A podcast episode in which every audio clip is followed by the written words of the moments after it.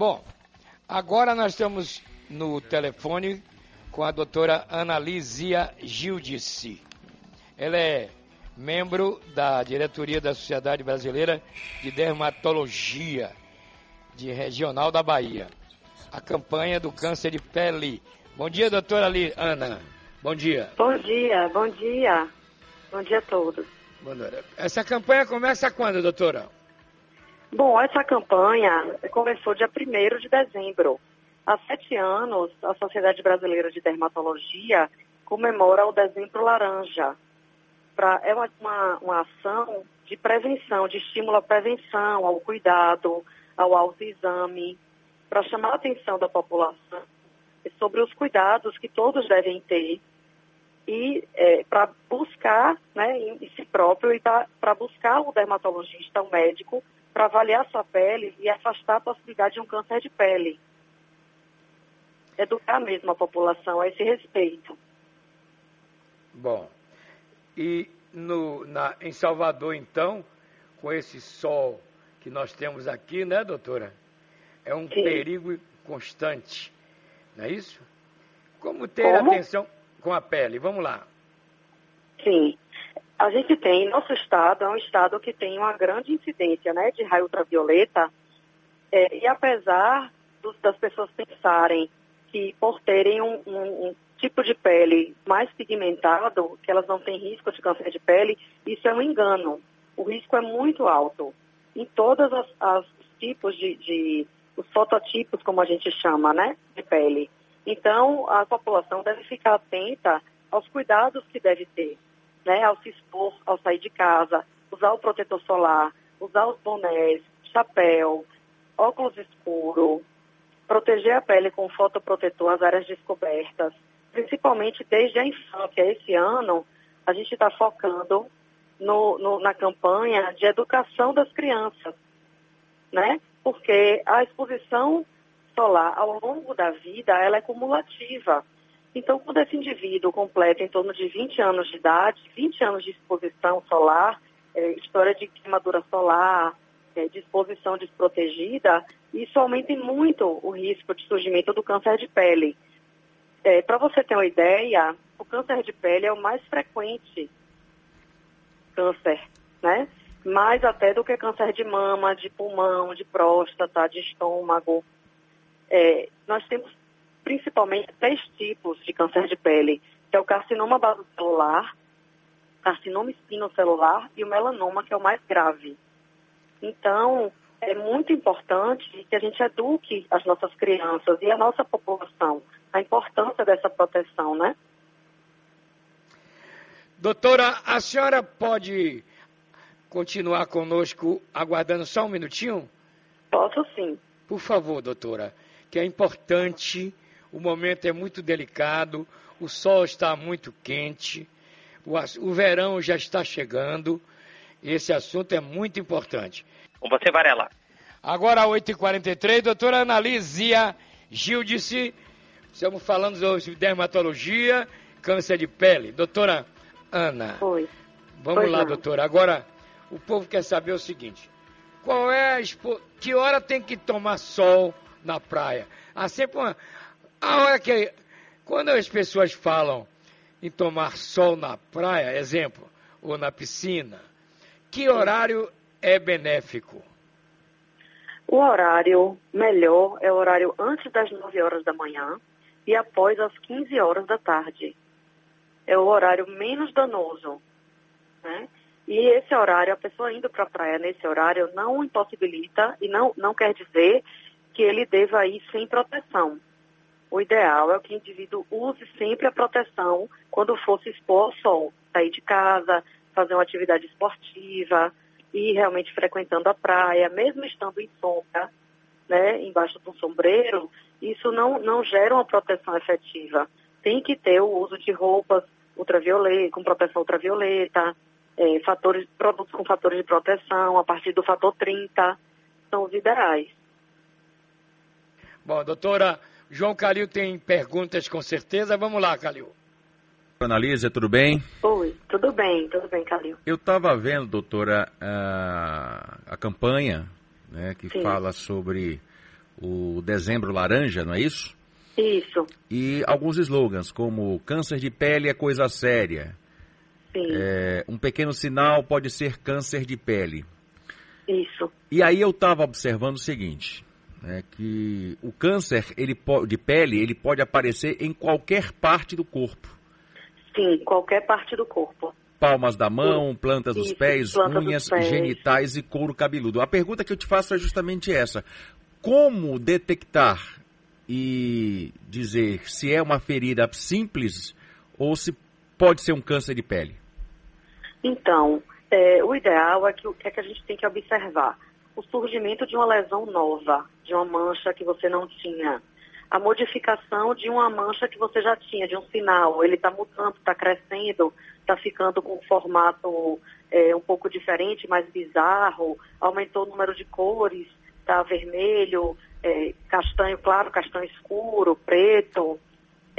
Está ferindo com frequência quando você passa a toalha para se enxugar, aquele ferimento abre e você vê que tem uma dificuldade de cicatrizar, porque toda vez que toma banho, toda vez que encosta em algum lugar, sai aquela casquinha e aquela ferida demora de cicatrizar.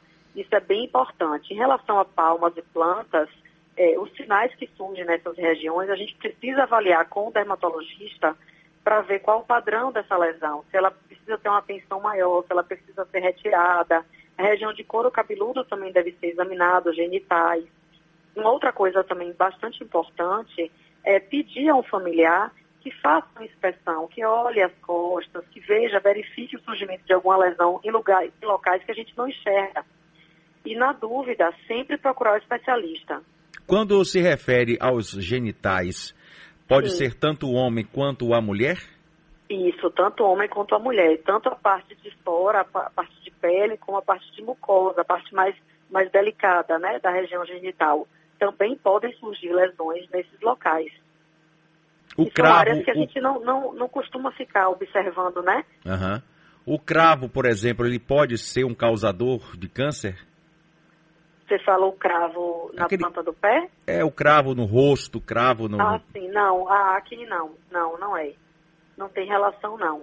Normalmente são, são manchas, são sinais, manchas escuras, manchas rosadas, tumores, é, caroços, com aspecto assim mais brilhoso, um endurecido. Isso tudo nos chama atenção é, sobre a possibilidade de ser já uma lesão de câncer de pele. Doutora, Varela de novo. Estou perguntando Sim, aqui, e a verruga? O que é a verruga? Bom, as pessoas costumam chamar de verruga, normalmente, as lesões que é, ficam mais penduradinhas, ficam elevadas. E podem ser algumas coisas. Podem ser realmente uma verruga, que é uma lesão viral, que muitas crianças têm, todo mundo né, geralmente apresenta na infância, em alguns locais. E pode ser um sinal que esteja modificando e fica com esse aspecto de verruga, que pode ser um tipo de câncer de pele chamado de eh, carcinoma espinocelular, que também é bastante frequente aqui no nosso meio. Carcinoma. Agora, Espinocelular. é, agora, tem cura ou não tem cura o câncer de pele, doutora? Tem, o câncer de pele tem cura quando detectado com precocidade. Tem alguns tipos de câncer de pele, como carcinoma basocelular e o escamo celular, que eh, tem um tratamento, eh, que, assim, pode propor uma cura em maior taxa, principalmente quando é visto com precocidade. O melanoma já é um câncer de pele mais agressivo. Então, o quanto antes for detectado, melhor para a qualidade de vida do paciente, para a sobrevida dele, para a questão de, de não causar tantas deformidades no ato de retirar a lesão. Então, tem cura, mas é um câncer que, se encontrado no momento mais avançado, vai se disseminando e pode gerar morte, principalmente o melanoma. Isso. Agora, doutora, por que tem peles mais resistentes e outras menos resistentes? Porque a pele é o nosso órgão que fica em maior exposição sempre, não é isso? Isso, é o nosso maior órgão. Isso. Agora, como, o que é uma pele mais resistente? Olha, a gente, existem vários tipos de classificação, fototipos que a gente chama, né? Do tom da pele. desde o do fototipo mais claro, de olhos claros, cabelos claros, ruivo, pele clara, a um fototipo mais alto, um indivíduo com cabelo mais escuro, preto, os olhos escuros, a pele, a pele com um tom de pele é, mais escuro também, que é uma pele que possui mais pigmento e que, em parte, é, queima mais difícil, né, mais dificilmente do que uma pele clara. A pele clara tem, é mais sujeita a desenvolver o câncer de pele.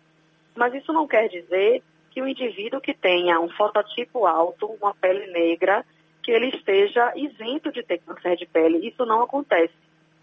Né? Esse indivíduo também precisa de proteção e, principalmente, observar as palmas e plantas, que são locais bem comuns de surgimento de melanoma no indivíduo com fototipo mais alto, indivíduo com a pele negra.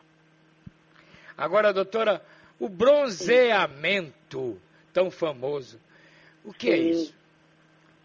Pois é, Varela, nós não indicamos, a, a Sociedade de Dermatologia não indica o uso do bronzeamento estético, por conta de aumentar exatamente o número de exposições, o número de queimaduras e o risco do desenvolvimento do câncer de pele.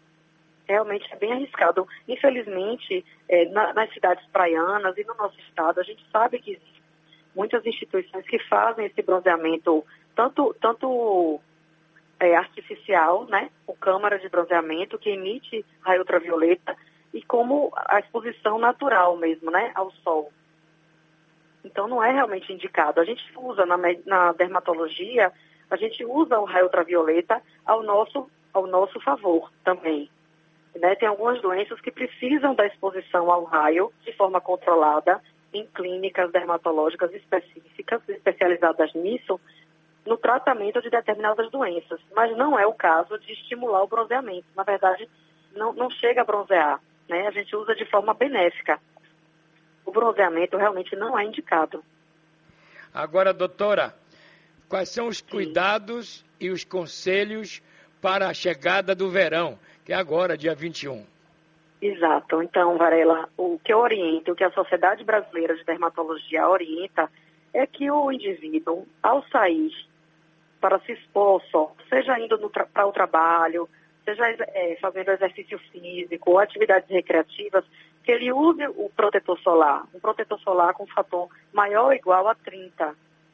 Se for uma exposição que vai ser prolongada, que ele faça, que ele lance mão de camisas de proteção solar, de, de bonés, de protetor solar labial, de óculos escuros para proteger os olhos também né? E que tenha essa consciência e que eduque as crianças, porque a criança aprendendo desde cedo que precisa se proteger do sol, ele vai crescer um adulto, um adolescente, né? Que vai ter já isso incorporado ao seu hábito de vida, né? A seu autocuidado. Gente precisa aprender a ter o autocuidado. E a fotoproteção é importantíssima dentro desse autocuidado. Isso. Doutora Ana, um grande abraço para a senhora, obrigado pela entrevista. Oh, Tem mais alguma pergunta, Calil? Não, desejando para ela um, abra... um, forte abraço, desejando felicidades aí nessa campanha que é muito importante para a conscientização de toda a comunidade, doutora. Obrigada, obrigada, estou à disposição. Um abraço, Prazer. doutora Analícia. Aí está, estão as recomendações, né, para enfrentar o sol que cada dia está ficando mais quente, né? O Calil, tem hora que eu penso que, que se você botar um ovo num paralelepípedo, frita. De tão quente que fica essas pedras, né, rapaz? É incrível. Rapaz, essas cidades que são calçadas com pedra, o calor sobe de baixo para cima, meu amigo. Os raios solares, né? Então o verão está chegando agora, dia 21. Vamos ter mais cuidado com a exposição ao sol, ok?